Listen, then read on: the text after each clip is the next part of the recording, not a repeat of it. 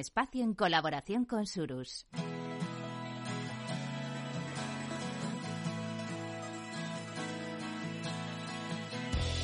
Capital, la Bolsa y la Vida. Miguel San Martín.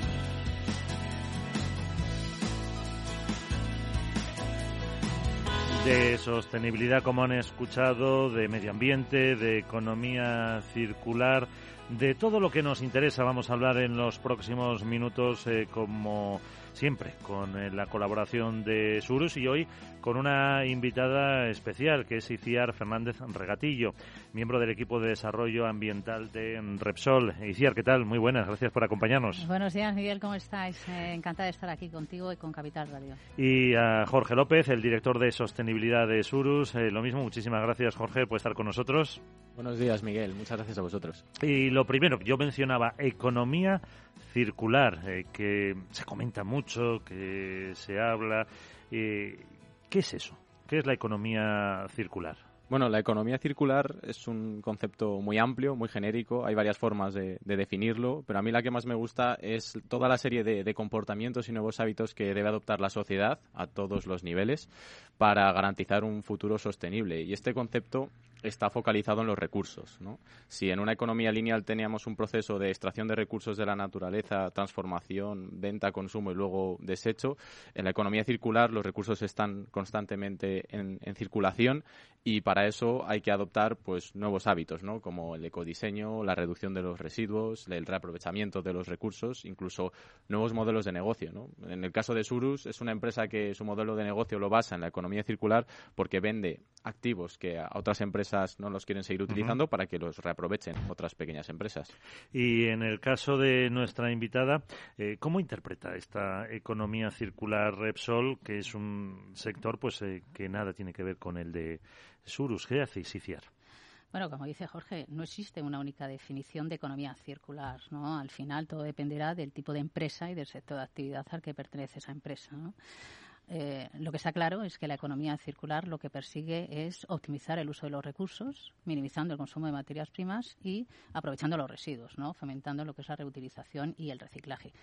Lo que queremos es eh, reintroducir de nuevo esos residuos como potenciales materias primas en los ciclos productivos para producir los productos. Al final, bueno, cuando estamos hablando de economía circular, lo que estamos haciendo es hablar de un nuevo modelo de eh, fabricar y de producir, consumir eh, todos estos productos de forma consistente, de forma sostenible, de forma responsable y lógicamente esa transición hacia estos nuevos modelos de producción y consumo pues conlleva también la colaboración de, de todos, ¿no? Eh, tenemos todos que colaborar, eh, como comentaba, administración, empresas, ciudadanos, y vosotros tenéis un compromiso para llegar a ser eh, emisiones cero, emisiones netas cero, en el año 2050 y con un importante modelo de sostenibilidad. ¿Cómo se relaciona con la economía circular? Sí, efectivamente. O sea, nuestra estrategia de economía circular está perfectamente integrada en la estrategia empresarial de, de Repsol. ¿no? ambas las dos buscan proveer de energía y de productos sostenibles a la sociedad. Pero bueno, además, eh, esta estrategia de economía circular está interrelacionada con nuestro modelo de sostenibilidad a partir de uno de los seis ejes que la constituyen. Sí que me gustaría mencionar que eh, nuestra estrategia de economía circular, que surge en el año 2016, es incluso previa al Pacto por una Economía Circular que lanza el Gobierno de España en el año 2017 y al que nos adheremos al, al poco tiempo, ¿no? Mm, esta certificación a día de hoy cuenta con una eh, certificación eh, bueno voluntaria eh, y a, través de un tercero independiente que de alguna forma pone nuestro compromiso por la sostenibilidad y la transición energética. vamos a concretar, Isiar. ¿Cómo se puede ver en proyectos específicos y qué mm, proyectos efectivamente de economía circular está desarrollando ahora mismo Repsol? Bueno, un poco para contextualizar un poco el tema, ¿no? En principio, bueno, desde que aprobamos nuestra estrategia de economía circular, pues estamos trabajando con las diferentes unidades de negocio, con los países con los que operamos y con toda nuestra cadena de valor. ¿Con quién? Bueno, pues con clientes, suministradores, proveedores, pues en la implementación de estos proyectos.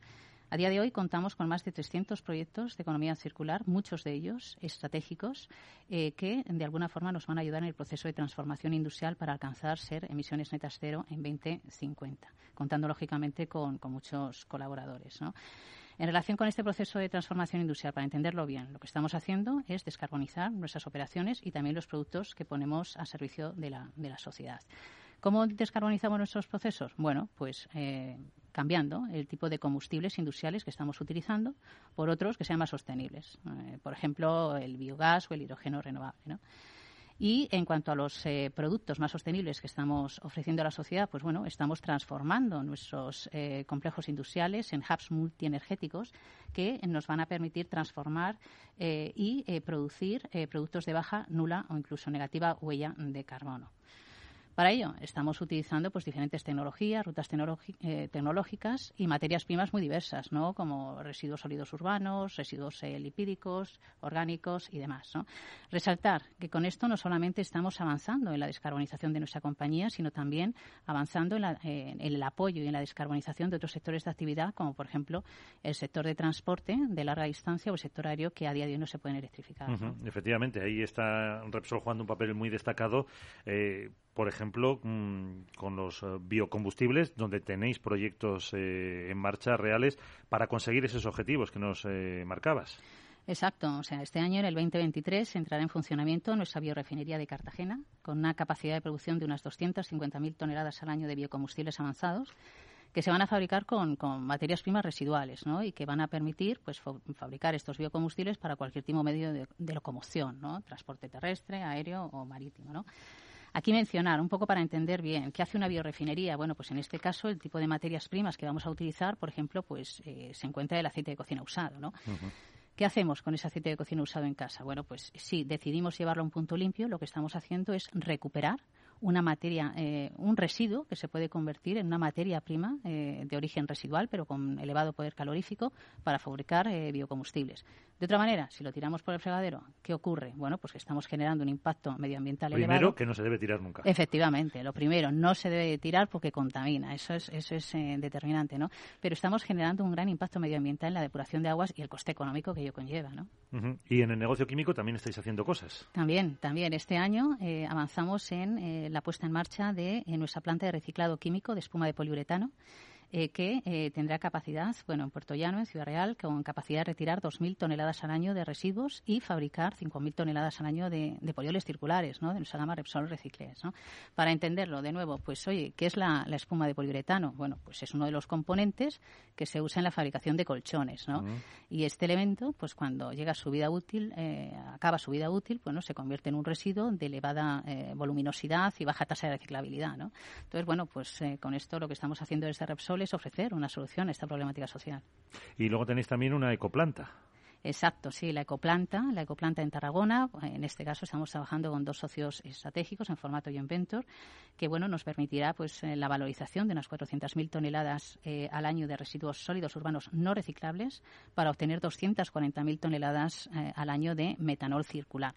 Ese metanol luego se utiliza como materia prima pues para los biocombustibles y otro tipo de materiales circulares. Esta primera planta es la primera de su especie en España y destacar. Eh, también eh, en ese sentido, eh, pues buscáis otras opciones para, para otros activos.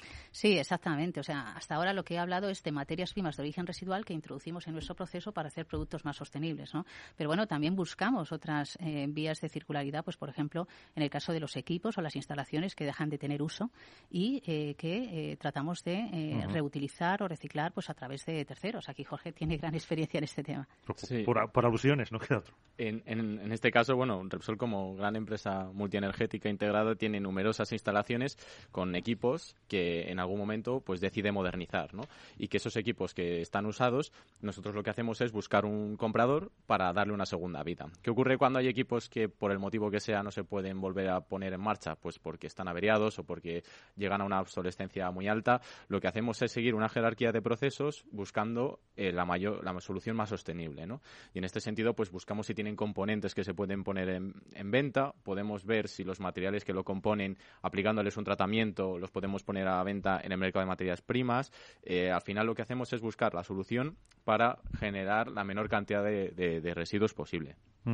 Eso es lo que empezábamos eh, este espacio hablando de esa economía circular, porque eh, además, ¿a qué retos se enfrenta una empresa ante la transición a estos modelos de producción y consumo circulares? Bueno, yo creo que las empresas tienen ya bastante integrada la sostenibilidad porque, bueno, sin ir más lejos, te puedes meter en la web de cualquier empresa y todas tienen una estrategia de, sostenibilidad. Sí o sí, no les queda más opción ya. y además, que estar que tienen unas líneas de actuación muy bien marcadas, siguiendo los objetivos de desarrollo sostenible, pues están comprometidas con, el Pacto Mundial y desarrollan también sus propias iniciativas de sostenibilidad. ¿no? Yo creo que todas las empresas ya hemos quitado las papeleras de nuestros escritorios para tener contenedores para distintos residuos que generamos internamente, pero yo creo que igualmente tiene un reto importante delante. Yo creo que el hecho de integrar la sostenibilidad a todos los niveles de la organización para que todas las decisiones que se tomen, desde las estratégicas hasta las operativas, tengan en cuenta los criterios de sostenibilidad, para mí es el gran reto que tenemos por delante. Eso lo comentaba Iciar al principio, que es la, importancia de la implicación de todos, o sea, que las administraciones, las compañías, nosotros los ciudadanos, porque si un eslabón de la cadena falla, pues al final no se consigue ni esa economía circular ni esa sostenibilidad que se quiere y eso también eh, es un reto para Repsol. Totalmente, o sea, pero vamos, no solo no solo Repsol se está enfrentando a este tipo a este tipo de retos, ¿no? Al final todas las empresas que están participando en este proceso de movilización hacia estos nuevos modelos de producción y consumo, pues se enfrentan a gran cantidad de retos, muchas veces compartidos, ¿no? Eh, bueno, pues hay eh, retos internos asociados a lo que es la propia dinámica de la empresa, eh, hay también retos externos más asociados a lo que es el entorno, pero bueno, también hay oportunidades, ¿no? Esto esto es relevante, ¿no? Por ejemplo, eh, a nivel interno, eh, pues nosotros nos enfrentamos con retos operativos, es decir, estamos haciendo convivir pues materias primas eh, de origen residual de diferente naturaleza en nuestros procesos productivos, lo cual lógicamente obliga a adaptar nuestros procesos pues a esta, a esta nueva realidad.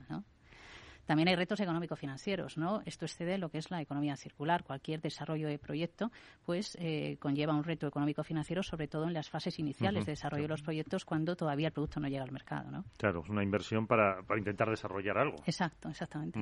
y, luego, claro, mm, dices, cuando llegan al mercado, luego tienen que llegar al mercado y plantea más retos. Efectivamente. En primer lugar, para que pueda llegar al mercado, tendrá que haber un marco legislativo, normativo, ahí la Administración Pública está trabajando en ello, que genere confianza que para el desarrollo y la implementación de este tipo de proyectos, ¿no? Pero al mismo tiempo que cree los mecanismos y los instrumentos para, para apoyar económicamente el desarrollo de este tipo de proyectos. Ahora, por ejemplo, el PERTE de Economía Circular lanzado recientemente por el Gobierno está, está siendo analizado por una cantidad de compañías, ¿no? Esto es relevante. Y a nivel mercado, pues lo que decías, al final lo que estamos haciendo es una transición a un nuevo modelo de producción y consumo. Esto conlleva retos. Por el lado de la oferta, en primer lugar, pues tendremos que acceder a una materia prima, ¿no? Que podamos garantizar a lo largo de la vida del proyecto, ¿no? Por otra parte, los precios, bueno, pues eh, caracterizados en estos mercados incipientes de constitución, pues eh, por la fluctuación y la volatilidad del precio, ¿no? Y luego por el lado de la demanda, en qué medida luego el producto eh, se ha cogido por el mercado. Eso no lo sabemos hasta que no llega, ¿no? Claro, eso es un, reto y, y, al final todo esto, esa eh, operativa, esa mm, económico-financiero en el mercado, todo detrás lleva una evolución tecnológica. Efectivamente, para una empresa industrial como Repsol la tecnología es determinante.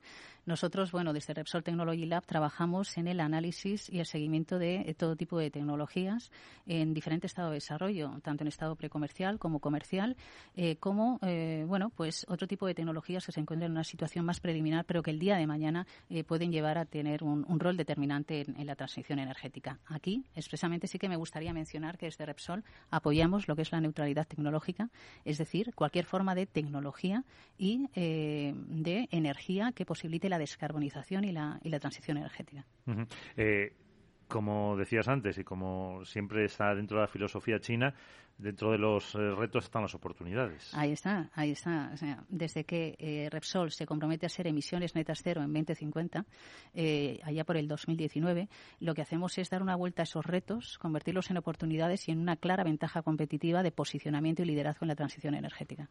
Pues con eso nos quedamos. Iciar Fernández Regatillo, del equipo de desarrollo ambiental de Repsol, muchísimas gracias por explicarlo también y enhorabuena por lo que estáis haciendo. Muchísimas gracias desde Repsol, Miguel y Capital Radio. Y lo mismo a Jorge López, el director de Sostenibilidad de Surus. Muchísimas gracias por acompañarnos en un programa más. A vosotros por la difusión que, que damos.